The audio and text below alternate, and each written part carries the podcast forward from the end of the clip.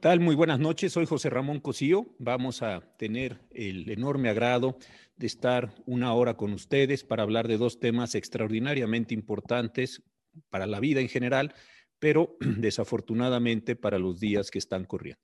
Estos son los temas de la voluntad anticipada, en primer lugar, y después todo lo que tiene que ver con los testamentos y en general con los procesos sucesorios. He invitado para desarrollar estos temas a dos personas muy queridas, muy profesionales, muy conocedoras de lo que vamos a exponer aquí, a la doctora María Teresa Rodríguez y Rodríguez, notaria público 112, del 114 de la Ciudad de México y también profesora desde hace muchos años en la Facultad de Derecho de la Universidad Nacional Autónoma de México. Y en segundo lugar, al doctor Jesús Antonio Piña. Él es el notario público 31 de la ciudad de Villahermosa, Tabasco, y un profesor también muy querido, muy distinguido ahí en la Universidad Juárez Autónoma de Tabasco. Los temas, como les decía, son importantes, son temas dolorosos, son temas de estos que en ocasiones no nos gusta hablar, pareciera que los podríamos ir retrasando u ocultando, pero pues son asuntos que nos han pedido en otras ocasiones que tratáramos, que profundizáramos en ellos y es por ello que estamos aquí. En primer lugar, te doy la bienvenida, María Teresa. Qué gusto que estés esta tarde, esta noche con nosotros para hablar de estos temas. Y también a ti, Jesús Antonio, mucho gusto de que estés aquí con, nosotros. A ver, eh, quisiera entrar con preguntas muy básicas para que fuéramos generando una idea común a todos nosotros y después ir haciendo eh, preguntas un poco más complicadas.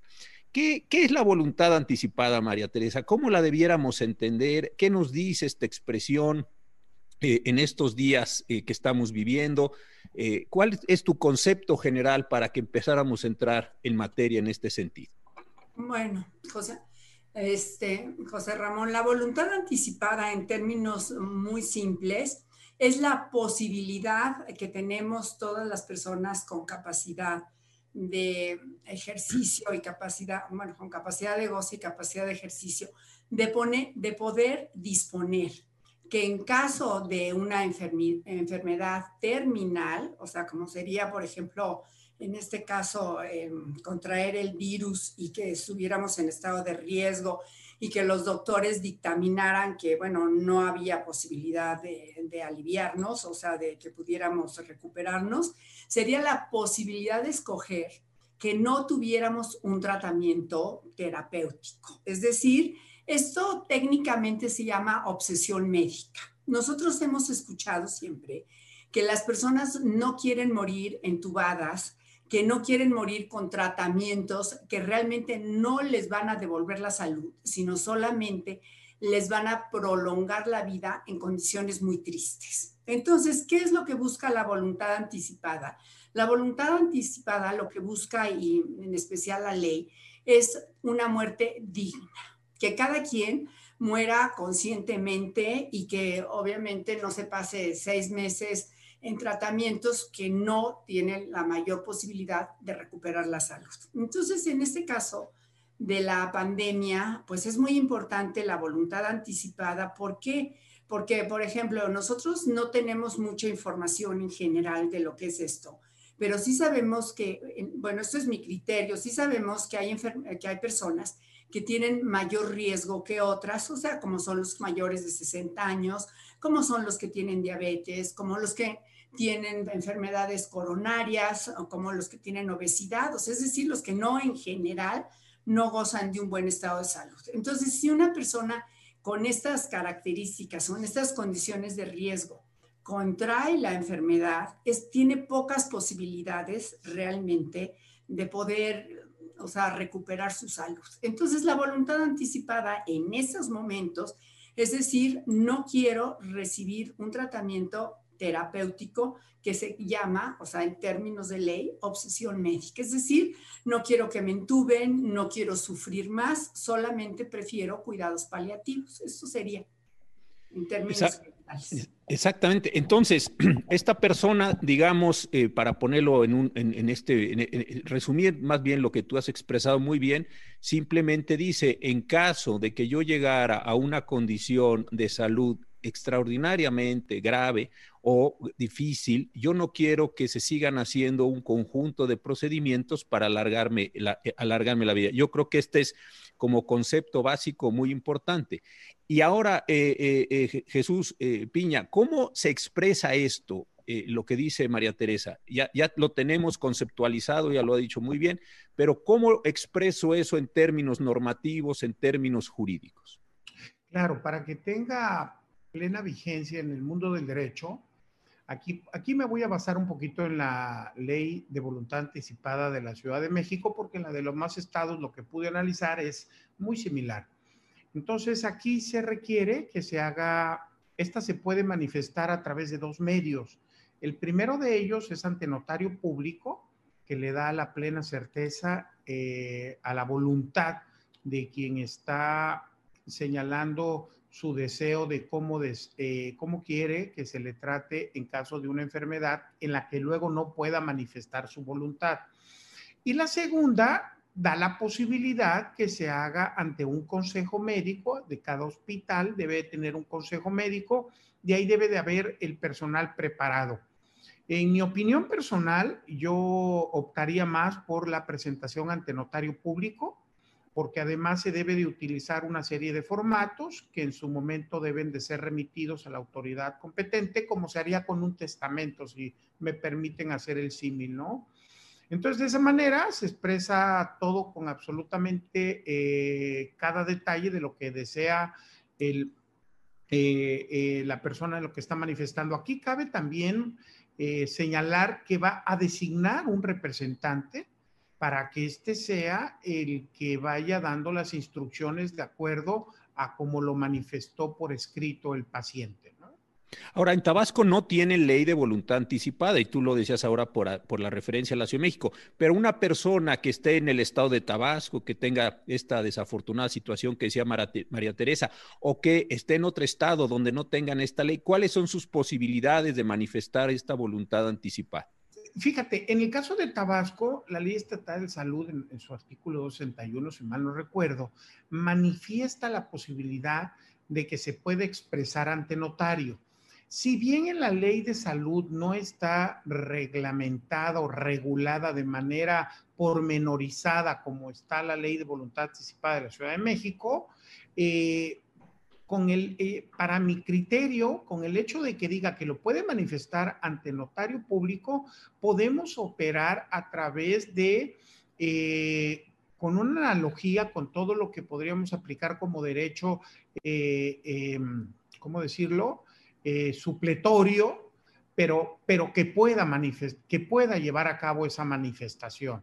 No, no se señala tampoco ante dónde debe de ante dónde debe de depositarse, pero como decíamos, aquí podemos aplicar la figura analógica del testamento y bueno, de esa manera se, hace ante notario público y el notario público pudiera en un momento dado eh, depositarlo ante el Archivo General de Notarías, como sucede en la, en la, se le da el aviso como en la Ciudad de México. Ahora, en el caso de la Ciudad de México, eh, María Teresa, y tú como notaria de esta ciudad, pues seguramente has tenido la, la, situación, te has visto en la necesidad de levantar alguna voluntad o muchas voluntades anticipadas de las personas. ¿Es esto un, un, trámite fácil? ¿Es un trámite complicado? En tu propia experiencia, y desde luego tú estando ahora en el Colegio Notarios de la Ciudad de México y estando muy enterada de todos estos asuntos, ¿cómo se suelen tramitar estas, estas condiciones en la Ciudad de México? Bueno, en la Ciudad de México en realidad es un trámite muy fácil. ¿Qué es lo que necesitas hacer? Bueno, como todo en la vida, querer hacer una voluntad anticipada, porque, porque como te dije anteriormente, las personas les asusta mucho enfermarse, llegar a un hospital y prolongar innecesariamente su vida, el sufrimiento para ellos y bueno, también para sus seres queridos. Entonces es muy fácil hablas a la notaría que sea de tu confianza, pides una cita, llenas, bueno, llenas un formato, dices que no te quieres someter a una obstinación médica. Pero aquí lo importante es, obviamente, tienes que tener capacidad, o sea, para poder celebrar cualquier acto jurídico y en especial este. Lo importante aquí es nombrar un representante. ¿Quién va a ser el representante? A una persona de tu confianza que si en el momento en que, en que el que otorga la voluntad anticipada se enferma, y no tiene capacidad, o sea, no tiene la posibilidad de expresar su voluntad, pues tiene un representante que nombró en una escritura pública que es un instrumento notarial y en ese y él es el que va a ir a los bueno va a acompañarlo al hospital y, y, va a decirle a los doctores que no quiere que se realice esa obstinación médica es decir que no quiere que le den tratamientos que no le van a devolver la salud, que solamente le van a prolongar dolorosamente la vida. Entonces, esto es muy fácil. O sea, ¿por qué? Porque llegas a la notaría, el notario con los datos que tú le diste, o sea, que te piden, pues, obviamente una identificación, tus datos generales, a quién vas a nombrar de representante y después el notario también le pregunta a la persona si quiere este, donar órganos, que eso también es muy importante. Y entonces este aviso lo mandamos dar a la coordinación especializada de la Secretaría de Salud de la Ciudad de México. Y ahí queda una constancia como decía Jesús en Tabasco, pues al archivo de notarías, aquí es la coordinación especializada de la Secretaría de Salud.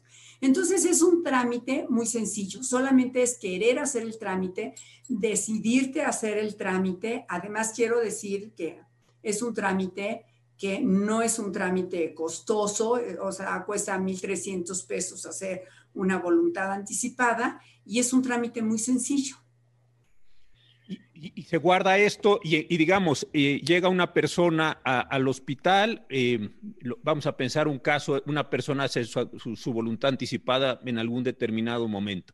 Pasa algún tiempo, no, no se presenta la ocasión de utilizarla afortunadamente, sin embargo, en un momento dado tiene que ingresar al hospital.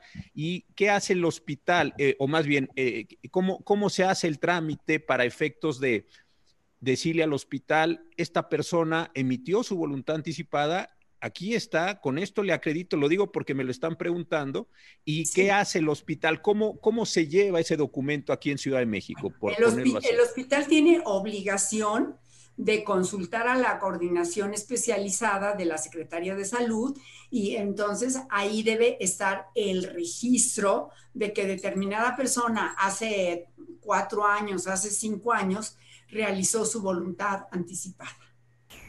Y en el caso de Tabasco, eh, Jesús, es, es igual. Eh, ¿cómo, lo haría en el caso, en, este ejemplo que tú ponías muy, muy interesante, de utilizar supletoriamente la, ley general de, bueno, no la ley general, la ley de salud del Estado de Tabasco? Y si esa persona se viera en esa condición, ¿tú cuál sería tu sugerencia? ¿Cómo aconsejarías o cómo pensarías que se hiciera este trámite? Mira, no se nos ha presentado ningún caso concreto que yo conozca. Sin embargo, teorizando un poquito, habría que llenar el formulario tal como lo aplicaría yo supletoriamente la ley de anticipada voluntad de la Ciudad de México, en donde señala las características que debe de tener los médicos que asistan, porque tienen que asistir los médicos a quien va a declarar su voluntad, Asimismo, especificar que él se encuentra en perfecto estado de salud, asimismo se encuentra perfectamente en sus condiciones eh, psíquicas, mentales, y está, y está disponiendo libremente de esa voluntad. También nos menciona la ley de que debe de haber la asistencia de tres testigos, nos dice qué características deben de tener estos testigos y que son las básicas y bueno, plenamente identificados todos, tal como hoy lo señalan diversas disposiciones, y con esa identificación se cierra el documento. Y para ello el notario da fe de todo lo que se vierta ahí y lo que se plasme. Entonces nosotros no tenemos una unidad especializada para tal efecto. Eh, no sé. Estamos perdiendo un poco, Jesús. Eso, ya ahorita regresaste. Sí seguiría yo un poquito teorizando. Eh, como no tenemos dónde depositar esto, pues analógicamente lo haría yo en el Archivo General de Notarías, de ser así. Pero bueno, requeriría un análisis un poquito más detallado. Ahí se presenta el problema interesante que decía María Teresa, porque aquí en el hospital, como está centralizado las voluntades anticipadas, en un determinado momento se acude, se sabe si existe o no existe y regresa. En el caso de Tabasco, creo que tendría que hacerlo o en los casos donde no hay este, esta, legislación, más oficiosamente los propios, los propios parientes o la, a la propia persona en caso de todavía tener conciencia de, y poder eh, ella misma tomar decisiones para sí misma, ¿no? Es correcto. Sería el instrumento público lo que daría la certeza jurídica mm. de esa voluntad, ¿no? Básicamente. Y que, pues queda, en el, y que queda en el protocolo del, notario público. Lo que aquí resulta Lo que aquí resultaría interesante, eh, insisto, y lo decía muy bien también María Teresa, no, no, está, no, no, nos gusta hablar de estos temas, pero pues son temas siempre inevitables, es algo que, que sabemos que va a acontecer tarde o temprano, que se pudiera hacer a una, o una homologación o una reforma para que en otras entidades federativas pudieran contar con una legislación precisa. Entiendo que aquí en Ciudad de México hay un, el, Colegio de Notarios tiene un mes eh, de, voluntad anticipada, ¿no? O, es... Sí, por supuesto. El mes de marzo es el mes de la voluntad anticipada, pero este año realmente en cualquier momento, al igual que los testamentos, tienen una tarifa especial. ¿Por qué? Pues porque es una cooperación del Colegio de Notarios, o sea, de los notarios hacia esta epidemia, esta pandemia hacia, es un acto de solidaridad de nosotros. Y les ha aumentado el número, para ponerlo un poco sociológicamente, eh, aquí en Ciudad de México, a ti en, el mes de marzo se te incrementó el número de, solicitudes de voluntad anticipada o, la verdad? que no hice ninguna. ¿Por qué? Porque, o sea, nadie en este momento, eh, la verdad, nadie quiere salir de su casa, todos estamos respetando el no salir de la casa, las notarías siguen funcionando, pero las personas no van a las notarías. ¿Por qué? Porque no quieren salir. Entonces la situación se podría presentar más en el hospital. Claro. La persona que llega al hospital, yo vi algún consentimiento informado de un hospital importante en la Ciudad de México y parte era eh, eh, eh, dentro del consentimiento, es decir, no, no como parte del consentimiento, pero sí decirle, oiga, hay la posibilidad de que usted, de los servicios que se prestan aquí en el propio hospital, que decía, que decía Jesús, pues puede usted ir eh, adelantándose y ir previendo estas, estas cuestiones. Yo supongo, no, no he hecho el análisis ni tengo la información, pero supongo que en los hospitales, por lo que estás diciendo, María Teresa, debe haber personas que están eh, ahí expresando su voluntad anticipada, ¿no? Bueno, es que esto, o sea, más que la, en este momento, que es de lo que estamos hablando de esta pandemia, yo creo que más importante es que nosotros este, establezcamos que en los hospitales, de acuerdo con la ley de voluntad anticipada, hay un, un documento que la ley llama formato. Entonces, ese documento que la ley llama formato, lo tienen en todos los hospitales y las personas pues, no necesariamente deben llamar a un notario, como en el caso de los testamentos, sino las personas pueden, o sea, establecer su voluntad anticipada ante, eh, con ese formato. Es decir, no quiero, otra vez voy a repetir la palabra, no quiero la obstinación médica, no quiero que me intuben, no quiero que si ya ven que no tengo remedio, o sea, por determinadas circunstancias. ¿Por qué? Pues porque en esta pandemia, como te decía anteriormente, no sabemos qué es lo que va a pasar. Entonces hay personas que se han recuperado y hay personas que no se van a recuperar, pero me imagino, o sea, no quisiera pensarlo que cuando una, una persona llega al hospital, pues los doctores ya saben si se puede recuperar o no, porque si tiene, digámosle así, circunstancias especiales, ¿no? Exactamente. Sí, aquí después voy a retomar varias de las preguntas muy interesantes de voluntad anticipada, pero quisiera que entráramos al, segundo, al segundo tema. El segundo tema tiene que ver con testamentos y con, voy a decirlo así en general, sé que hay varias modalidades, varias formas, con los procesos testamentarios.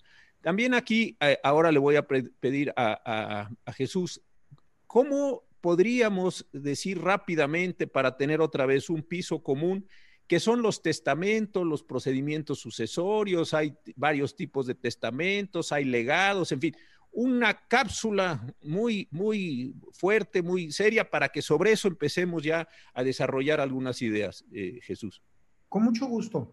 Mira, la misma ley nos señala, y esto en todos los estados de la República, eh, los tipos de testamento, tal como tú decías, y la forma de ser. El testamento que más se usa y que creo es el más recomendable es el testamento público abierto, es el que se da ante notario público, porque el notario público no solamente está recabando la voluntad y plasmándola en un documento, sino que además en la entrevista que tiene con el testador, eh, sirve de consultor.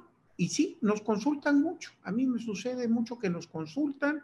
Muchas veces yo pido a los familiares que salgan, a los testigos, antes eh, platico con el testador cuál es su voluntad, qué es lo que desea, cuál es su situación personal. Eso es importantísimo y luego, bueno, pues después de esa plática, él ya decide, bueno, cómo va a distribuir sus bienes. Como tú bien señalaste, bueno, pues tenemos los herederos y tenemos los legatarios. En el caso de, de, los legatarios, son aquellas personas a las que se les designa un bien muy en concreto, ¿no? La casa ubicada en la calle Venustiano Carranza número 15 es para tal persona. Eso es un legatario. Y los herederos, ellos tienen que hacer frente no solamente con la masa hereditaria de los bienes, sino también con las obligaciones que en vida haya contraído el de cuyos o el testador. Entonces ellos sí tienen la obligación. Por eso, eh, todos los que han sido llamados eh, herederos tienen que comparecer, se tiene que hacer un inventario, un avalúo, primero se tienen, de acuerdo a la legislación, se tienen que cubrir esas obligaciones que existen para que entonces el segundo paso es cubrir a los herederos y el tercer paso cubrir a los legatarios, en ese orden, ¿no? Términos generales. El testamento, bueno, indiscutiblemente yo quisiera agregar algo. Es un instrumento tan útil, tan, eh, tan eh, tan necesario en la vida de todos nosotros, evitamos dejar problemas a nuestros, a nuestros sucesores y bueno, de alguna manera también es mucho más económico porque el no dejar un testamento obligaría a abrir una sucesión intestamentaria, la cual la puede llevar un abogado, pero entonces los costos son sumamente superiores a cuando se deja con un testamento. Entonces, hasta por economía, yo siempre he sugerido que se deje el testamento. Oye, María Teresa, y además de este testamento público abierto que decía Jesús, eh, hay otras, hay, yo, yo, sé que hay otras formas, pero se siguen utilizando. Yo hace años que tomé la clase de, de derecho civil, luego familiar, pero uh, no, no, ya nadie. o sea, en la Ciudad de México solamente existen los testamentos públicos abiertos realizados ante notario. Y en la, lo que tú ves en otros estados, e, es, e, esas figuras de aquellos testamentos sí, hológrafos. cerrado, todos estos, o sea, en realidad ya no opera. ¿Por qué? Pues porque la seguridad, eh, lo que decía Jesús es muy importante porque cuando alguien va a hacer un testamento, el testamento para él es un muy, o sea, es muy importante. Si tú haces un testamento, o sea, el testamento tiene muchos aspectos, pero uno de los aspectos es, por ejemplo, desde el punto de vista humano, o sea, es un acto de responsabilidad, es un acto de tranquilidad para el testador y aparte es un acto de amor para tus seres queridos o para aquellos a los cuales vas a dejar de herederos. Entonces, el notario, la función del notario es verdaderamente importante en los testamentos. ¿Por qué? Porque lo asesora, o sea, no es lo mismo alguien que tiene hijos menores de edad a alguien que tiene hijos mayores de edad. Por ejemplo, los testamentos cuando llegan a la notaría y dicen, imagínate una persona de 75 años, de 80 años, que llega a la notaría y te dice, este, notaria, yo le quiero dejar a mis nietos. Y entonces los nietos tienen cuatro y cinco años. Digo, lo más probable es que no viva 120 años en la persona que te está haciendo el testamento. Entonces le preguntas por qué le quiere dejar a los nietos, por qué mejor no se lo deja a los padres para que los padres se los entreguen a los nietos o por qué no constituye un fideicomiso en favor de los nietos. ¿Por qué? Porque si tú pones en un testamento una persona de 75, 80 años, tiene más probabilidades de morirse que una persona que tiene 40 años. Entonces, si le deja a los nietos, por ejemplo, pues ya es un testamento que no se puede llevar ante notario público. Entonces, es muy importante que asesores, que le digas qué es lo que quiere y que le des forma a la voluntad. ¿Por qué? Porque hay quien no tiene este, la mayor, bueno, tiene la intención de hacer el testamento, pero no tiene cómo, o sea, no se le ocurre cómo. Entonces, por eso los notarios o sea, somos realmente importantes, digo, en los testamentos, porque los estás asesorando. ¿Y cómo los vas a asesorar? Si alguien ya hizo un testamento, lo que quieres es que cuando esta persona se muera, o sea, cuando se, el testamento, o sea, se aplique, el acto jurídico, o sea, produzca efectos, pues no tengan problemas, porque ¿para qué van a hacer un testamento si los aconsejaste mal? Efectivamente. Y ahora, ¿esta persona fue a tu notaría, eh, Jesús, o a la de cualquier otro notario de, la República Mexicana? ¿Expresó estas condiciones? Como lo decían tú y María Teresa, les asesoraron, les dieron distintos eh, eh, modelos, soluciones, y va a haber ahí tutores, en fin, lo que es, suele hacerse. Y una vez que termina ese momento, ¿qué, sucede con estas personas? Porque hay muchas preguntas, me, ha llamado la atención y quiero decirlo, de un público no especializado, cosa que agradezco mucho, mucho que estemos hablando de estas cuestiones y ahorita van a ver en las preguntas por qué lo digo, porque están muy interesantes. La imagen. Pero una vez, mi querido Chuy, que ya acabaste de recibir a las personas, que pusiste todos estos elementos, no sé. Eh, yo te escucho, Chucho, yo te escucho. ¿Ustedes sí me escuchan? Sí, ah, ya. ahora muy bien. Y entonces ya vino la persona, y si, hiciste tú o María Teresa lo que dijeron, ¿qué sucede después?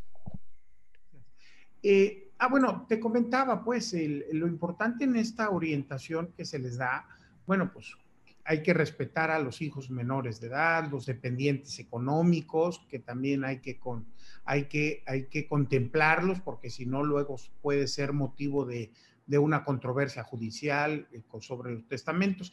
Entonces, en esa medida, eso es lo que, lo que gana el testador, que se le orienta, se le cuida todos los detalles de cómo es su vida familiar. Pero también hay algo muy importante que se les dice, que el testamento es un acto revocable en cualquier momento. Es decir, que cuando él lo desee, ese testamento lo puede revocar y dicta otro, ¿no? A mí me pasó en una ocasión cuando le explicaba a un señor que afortunadamente la vida lo había bendecido con muchos bienes y le dije, bueno, mire, el testamento hágalo usted como un corte de caja a lo que tiene hoy.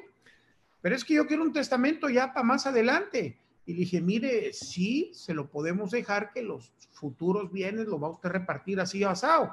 Pero créame lo que si la vida le sigue bendiciendo con más bienes, pues qué bueno que siga usted haciendo testamentos, véalo bajo ese, ese enfoque, se fue contento, lo entendió y, y bueno, pues regresó de nueva cuenta porque seguía en sus negocios. Bueno, eso es, así debemos de ver el testamento, no debemos de verlo como una figura en donde me aprieta como una camisa de fuerza, ya lo hice, ya me amolé, no, pueden hacer los testamentos que deseen y las veces que sus situaciones económicas y su patrimonio cambien, ¿no? Eso es importante señalar.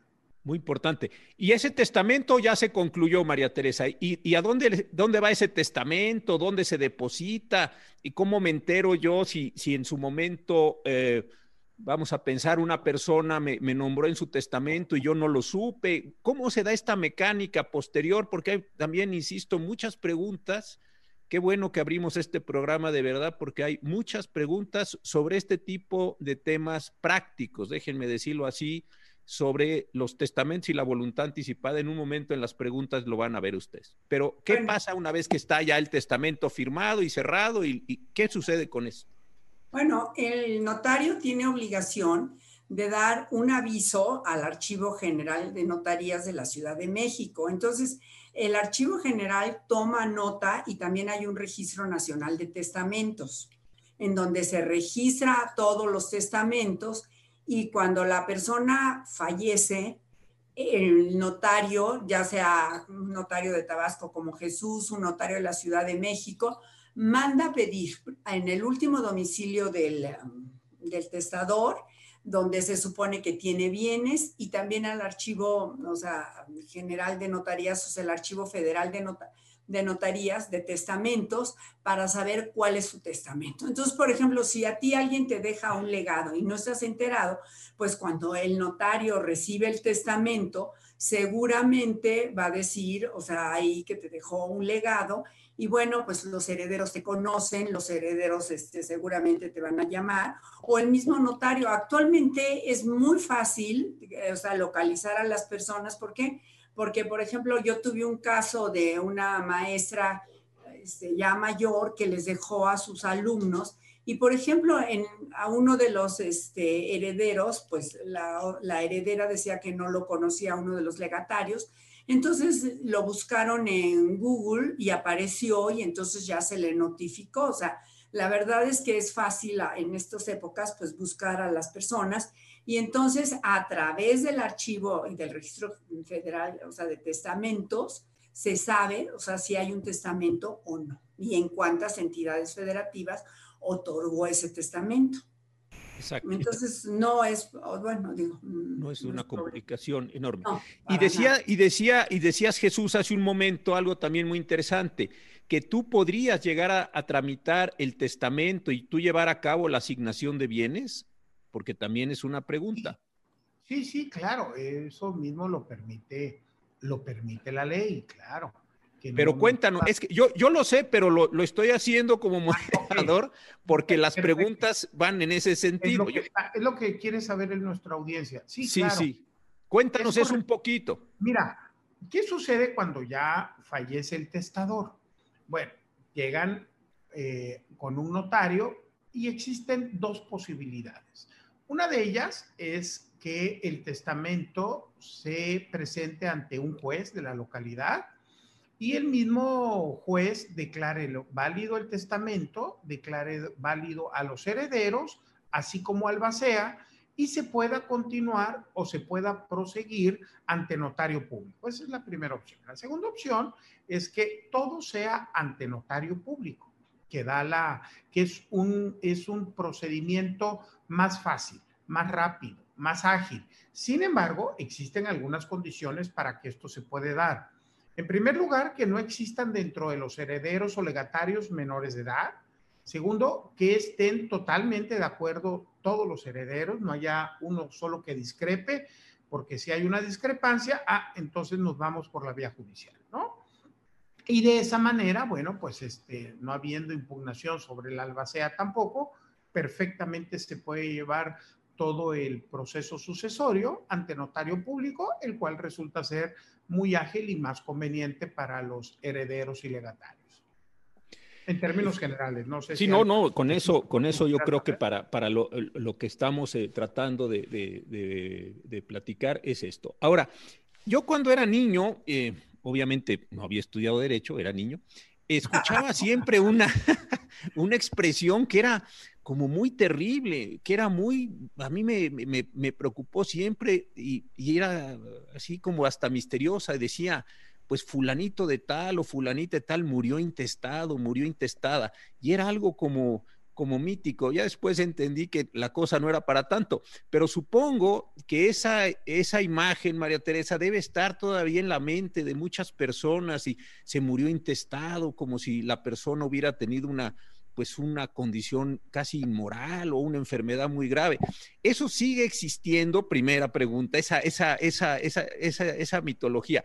Y segundo, eh, ¿cuál es la consecuencia, también hay que decirlo, de morir sin testamento? Más allá de algunas molestias, como las que decía Jesús, pero ¿existe todavía esta figura así de, muy dramática del intestado? Y segundo, ¿qué pasa si alguien muere sin haber eh, podido otorgar un testamento? Pues a mí me da mucho gusto como notaria que me hagas esa pregunta, porque yo quisiera decirle al auditorio que morirse, digo, intestado, no, siempre y cuando los herederos sean mayores de edad, siempre y cuando no exista un conflicto y todos estén de acuerdo con, ir a un notario, se puede tramitar en la notaría. Y en la notaría es un trámite, no es porque yo sea notaria, es un trámite muy sencillo, llegan todos los herederos, exhiben el testamento y entonces el notario manda pedir una, este, un, manda pedir una información al archivo de notarías para ver cuál es el último testamento que otorgó. Si es que vivía aquí en la Ciudad de México, pero por ejemplo, si también vivía en Puebla o vivía en Tabasco, en Veracruz, se manda a pedir un oficio de testamento si no aparece en el registro de testamentos que es federal. Y entonces, con esto, em, a los se contesta, o sea, lo contesta. Supongamos que es el último testamento el que llevan los herederos. O sea, en, en cuanto te conteste el archivo de notarías, lo citas.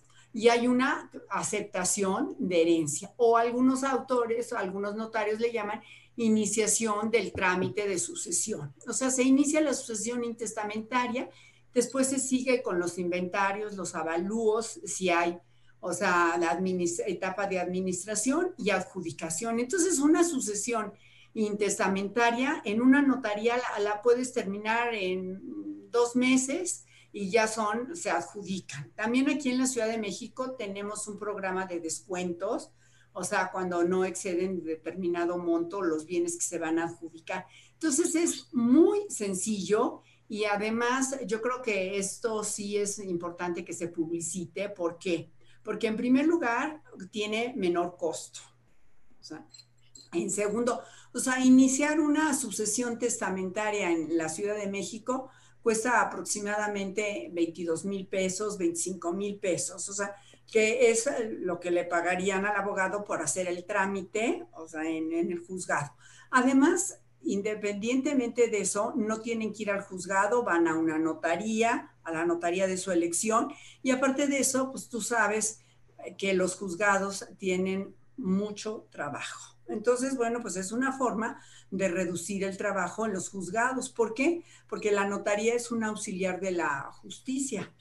En este caso, que, que no hay problemas, no hay controversia. Entonces, sí es, gracias por preguntarme esto, porque sí es muy importante que el tabú de aquellas sucesiones intestamentarias que duraban años y años, o sea, si los herederos están de acuerdo, no hay ningún problema. Y si no existe ningún menor de edad. Perfecto. Bueno, pues estamos cerrando la segunda parte. Vamos a ir a, las preguntas que, son muy, muy interesantes. Eh, quiero decirlo, me, voy a tratar de darle causa a la mayor cantidad de ellas y sí veo preguntas de personas eh, muy angustiadas, eh, preguntas muy, muy directas sobre condiciones puntuales. No vamos a poder contestar todo.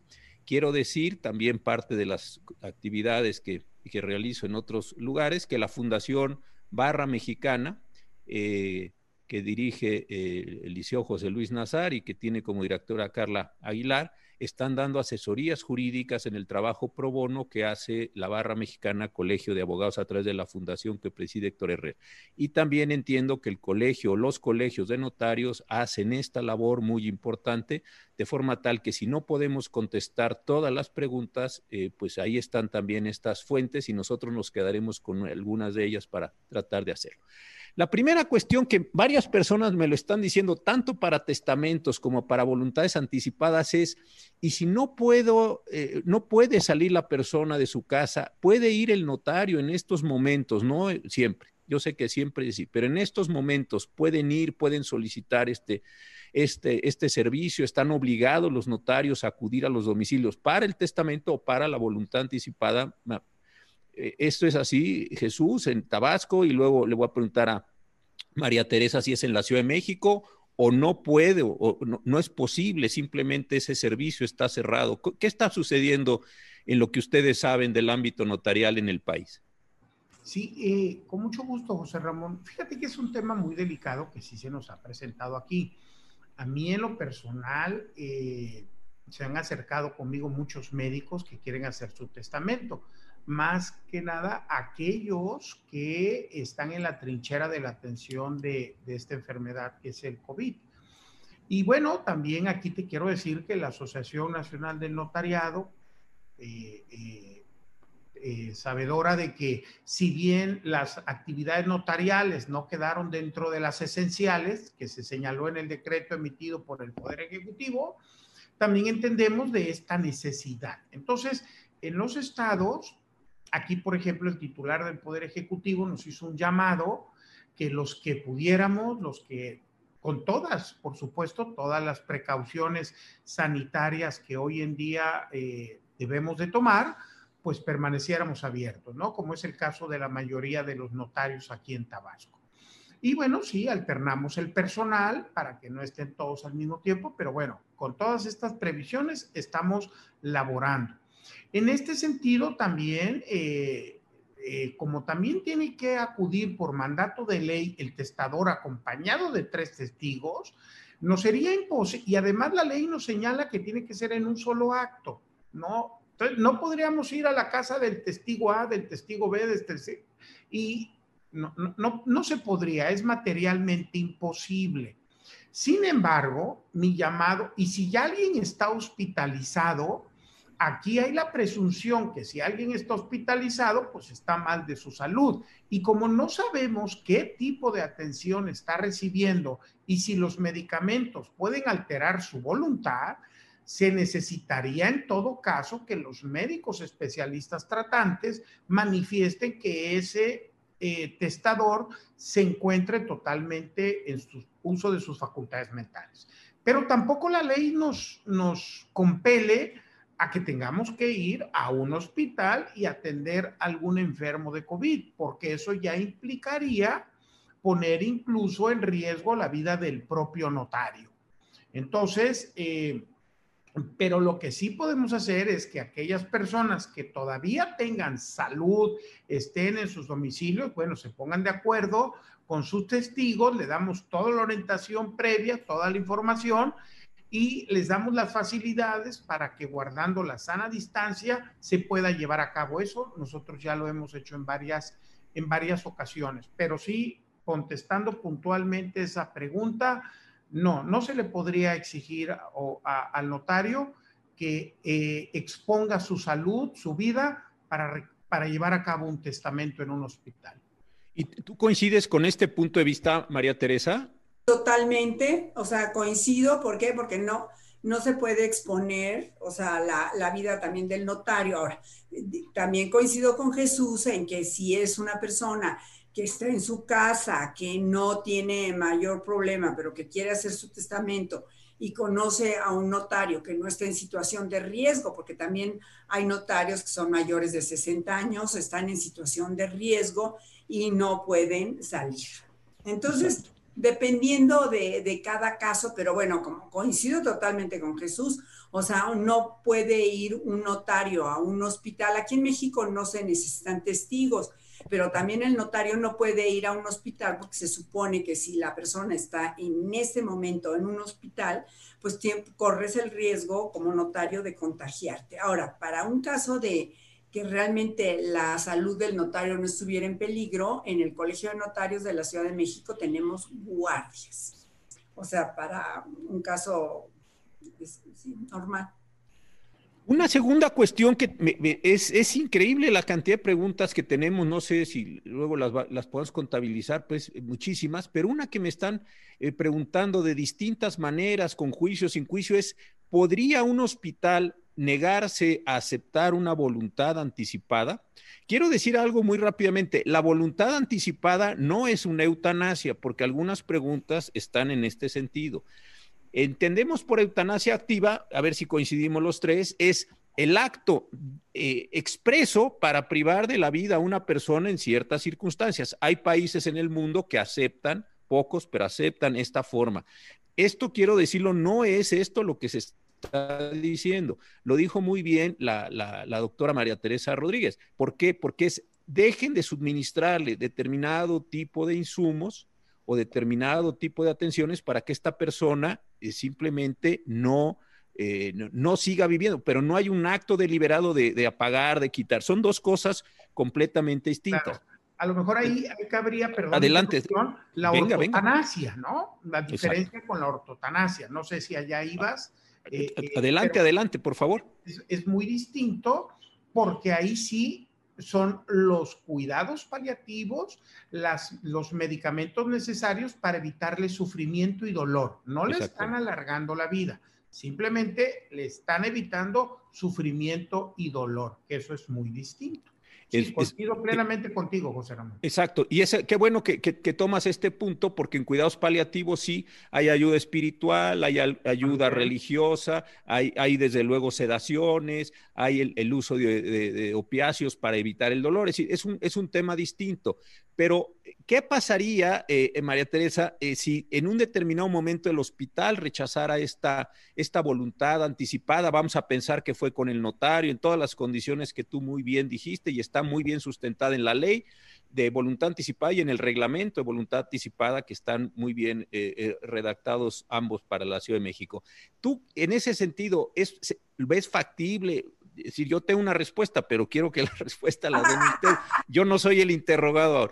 Entonces, eh, la respuesta es, ¿tú ves factible que se puede esto rechazar? ¿No se puede rechazar? ¿Qué, qué, qué opinión tienes en eso? Bueno, en estricto derecho, o sea, si el notario dio el aviso a la coordinación especializada y la, o sea, y está registrado en la Secretaría de Salud de la Ciudad de México, por ningún motivo lo podría rechazar. Y entonces, en este caso, o sea, la, el encargado del hospital, o sea, el que rechaza la, yo creo que sería el director del hospital o el médico tratante, tendría una responsabilidad, o sea, en el ejercicio de esa de, su función profesional. ¿Por qué? Porque está incumpliendo una ley que está, o sea, que realmente no es decir, no quiero, o sea, quiero hacer mi voluntad en este momento, no.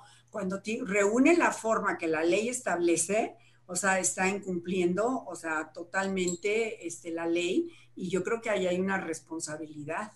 Exactamente. Oye, y si me permites, me adelante, adelante, qué bueno. Me gustaría complementar lo que acaba de decir María Teresa. Sin embargo, fíjate que en la misma ley de voluntad anticipada de la Ciudad de México, no tengo el artículo a la mano, pero bueno, lo buscamos y lo podemos fundamentar lo que voy a comentar.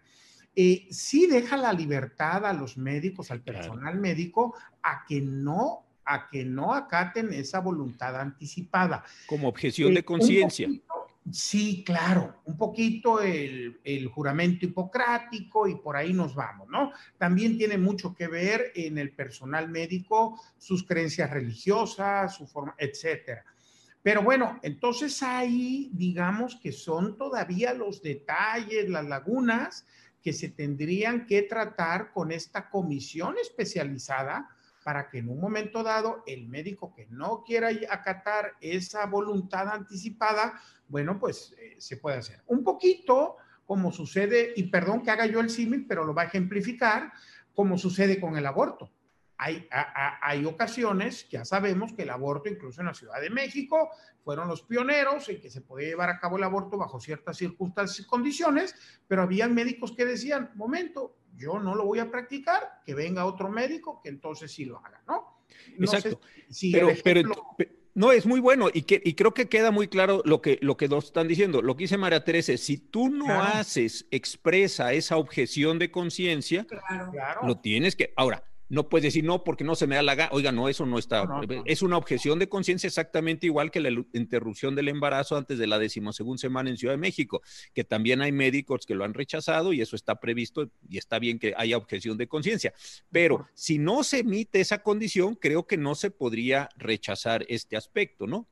Ahora, ya que estamos entrando en un diálogo así ya menos, menos formal y qué bueno, eh, hay una cuestión que hemos tenido varios comentarios que están aquí también planteados y no solo tiene que ver con el notariado, sino con otras actividades, la actividad jurisdiccional, por ejemplo.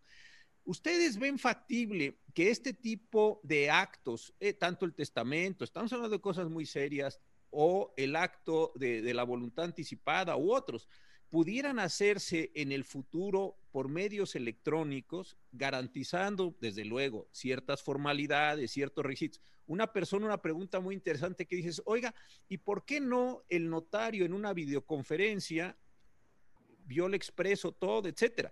Yo sé que hoy la legislación difícilmente lo haría. Tabasco necesita tres testigos y en el otro caso te tienes que asegurar en el de la Ciudad de México de un conjunto de requisitos. Pero ustedes ven factible que en el futuro este tipo u otros actos se pudieran hacer bajo este mecanismo. Alguien diría, bueno, si le estamos dictando una sentencia a una persona por medios electrónicos y le vamos a imponer varios años de cárcel, ¿por qué no un acto de este tipo? Es decir, ¿el notariado puede evolucionar hacia un, voy a usarlo en el sentido más respetuoso del término, hacia un telenotariado? Bueno, a un, a un notariado sí, sí puede evolucionar. De hecho, en la Ciudad de México, nosotros eh, tenemos algo que se llama la red, o sea, del notariado, y tenemos una nube para realizarlos todos los cotejos. Y hoy en la tarde, en el Consejo del Colegio de Notarios, estuvimos analizando todo esto. ¿Por qué? Porque necesita, o sea, para que por medios electrónicos, en dado momento pudieran realizarse los contratos, permitiendo también que se realizaran de la forma tradicional. ¿Por qué? Porque a lo mejor tú no quieres ir a un notario que le va, a hacer tu testamento a través de una videoconferencia y luego cómo se guarda esa firma en el protocolo, cómo serían las impugnaciones. Claro que vamos a evolucionar porque tú sabes que con esta pandemia, bueno, es el principio, o sea, de la revolución, o sea, y de la modernización y de, y de todo lo que son los medios electrónicos pero necesitas modificar la ley, crear las plataformas y crear la seguridad para guardar todos estos datos. Entonces, esto no es un proceso que se pueda hacer en un año o dos años. O sea, yo creo que en realidad tiene que evolucionar todo esto para que se pueda hacer, porque por lo pronto no. O sea, sí, digo, no porque tienes, o sea, porque nosotros tenemos el principio de la matricidad, o sea, es decir, del protocolo bueno, ahora son los folios, ¿no? Pero al final de cuentas mm, tendrías que modificar la ley del notariado, tendría que aplicarse de otra forma. Entonces, claro, estamos tratando de, de o sea, adecuarnos a las, o sea, a lo tecnológico, pero todavía no creo que podamos hacerlo, o sea, en un futuro próximo. Y tú, Jesús, querías comentar algo, vi que tenías ahí sí, permíteme comentar algo, porque fíjate que esa es una inquietud que está muy, muy en el ambiente, pues, de cómo simplificar los procesos notariales. Y, y, esto que tú ahorita das la oportunidad de reflexionar, fíjate que yo les quiero compartir lo siguiente. Yo creo que sí se podría. Eh, eh, el, el, derecho notarial no todo es mercantil, pues, pero sí tiene que ver con muchos actos mercantiles, por ejemplo, en sociedades, y yo creo que por ahí se pudiera ir empezando todo lo relativo a sociedades, a compraventas, pudiera irse empezando de esa manera, como bien lo señala María Teresa. Y creo también que podemos ir dejando otros actos más personales como el testamento, que también esa parte de esa asesoría que se requiere en donde el testador pueda eh, expresarse con plena libertad, Digo, si lo estamos haciendo a través de, un medio remoto, como estamos platicando ahorita, pues no sabemos si al lado de él o atrás haya alguien que le esté diciendo o lo esté asesorando. Entonces, esa libertad igual ya nos está expresando de igual manera, ¿no? Pero sí coincido plenamente que hay varias materias en las que ya se pudiera ir explorando la posibilidad de firmas electrónicas, como lo está haciendo España y otros países europeos para, eh, eh, para este tipo de operaciones y para poder realizar una compraventa entre México y China, ¿no? Que no necesariamente de ventiladores, ¿verdad? Pero bueno, lo que se ofrezca. Ahora, una persona me pregunta, y, es, es, es recurrente, ¿puedo yo saber yo si estoy en un testamento como, como heredero, como legatario? E, es un testamento público. Bueno, no sé, estoy abusando, María Teresa, y... No, no, no, no hay problema, Jesús, no hay problema. no, no, no, claro que no, porque acuérdense que el testamento el testa eh, tiene la secrecía notarial y el testamento lo vamos a hacer, lo vamos a hacer público hasta que el testador fallezca, no antes esta persona... Porque además el testador puede revocar ese testamento las veces que él quiera. Perfecto. Y otra pregunta interesante, me preguntan así, lo digo eh, tal como está la pregunta. Una persona que tiene un, un eh, que tiene eh, autismo, así lo dice, con autismo, ¿puede llevar a cabo un acto de voluntad anticipada? Si te llegara a ti, María Teresa, como notaria, una persona que él ya te dijera, tengo el síndrome de Asperger, tengo una condición de autismo, es decir, eh, ¿cuáles son, o, si queremos, no nos vayamos tanto con, esta, e, con, con este caso tan específico, sino en términos más generales? ¿Qué elementos considerarías tú para poder otorgar? Porque también hay varios casos en este sentido, si la persona es senil, si no es senil. Me han hecho varias. Lo voy a sacar de, del caso de, Asperger y de, de, estos padecimientos. En general, ¿tú qué, qué, tomarías en cuenta para saber si esa persona te puede otorgar o no una voluntad anticipada? Me lo han preguntado más por voluntad anticipada que por testamento en este momento. O sea, aquí dependería de la capacidad, del grado de capacidad que tenga.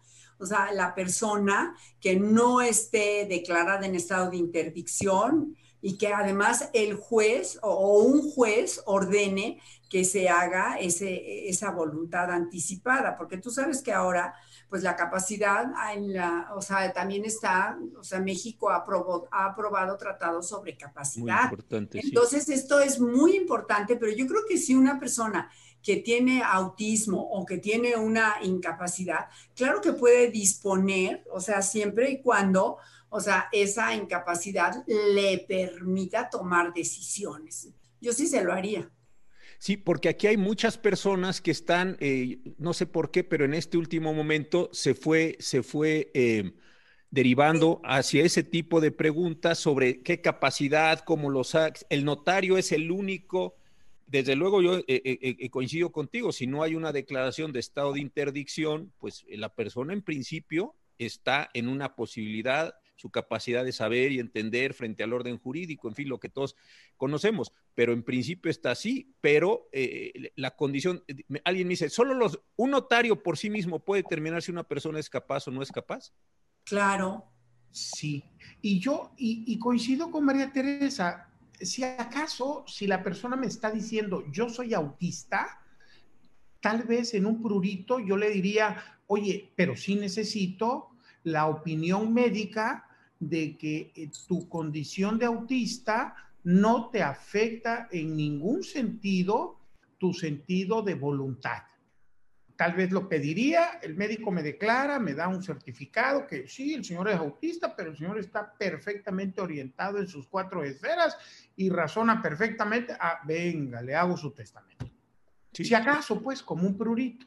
Sí, claro, porque ese es, ahora fíjense, ese, ese tipo de preguntas, aquí se han venido varias, varias en ese sentido, justamente de si habría necesidad de hacer intervenir al notario. Eh, una pregunta, María Teresa, tú has tratado mucho el tema, que también tengo eh, estas. ¿Cuándo crees tú o cuándo considerarías tú, eh, yo sé que no es tu especialidad porque es una pregunta más bien médica, pero ¿cuándo crees que hay obstinación terapéutica? E, e, en ese sentido?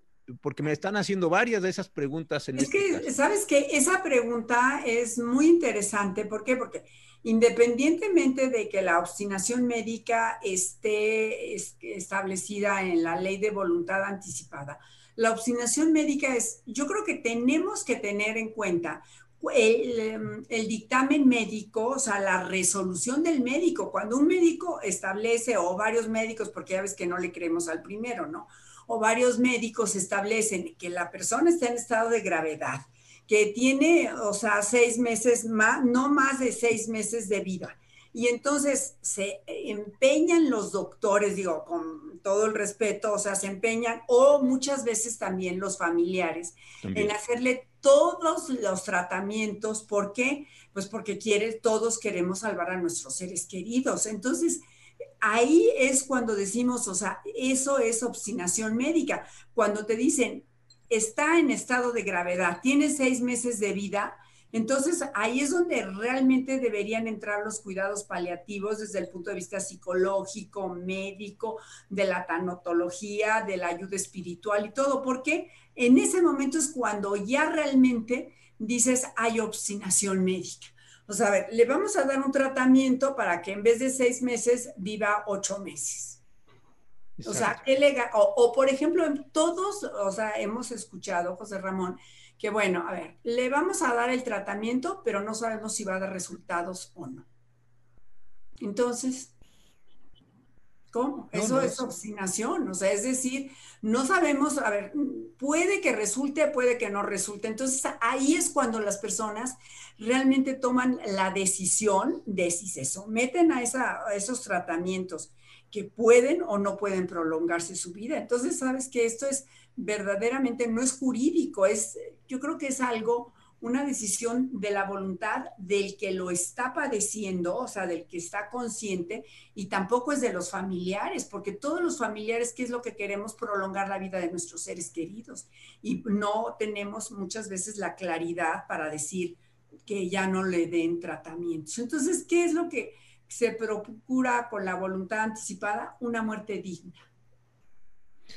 Oigan, pues eh, hay una cantidad enorme de preguntas, eh, no las vamos a poder contestar, yo ya me lo suponía, estamos terminando el tiempo que tenemos asignado, yo les quiero agradecer de verdad muchísimo.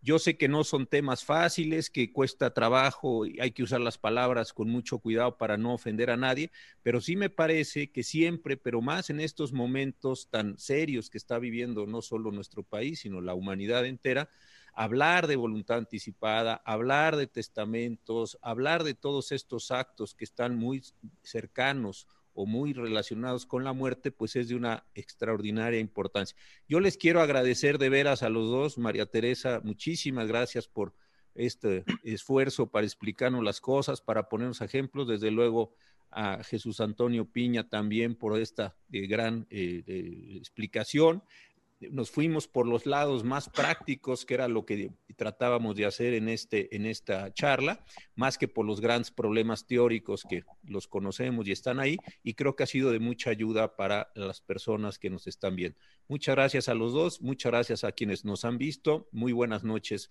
a todos ustedes. No, bueno, pues muchas gracias a ti por invitarnos y gracias al auditorio por escucharnos. Muchas gracias por la invitación, José Ramón. Es un gusto haber compartido contigo este panel, María Teresa. Y bueno, y a todos por su paciencia en haber estado pendiente de esta transmisión. Gracias. Gracias, Jesús Buenas noches. Gracias. Adiós.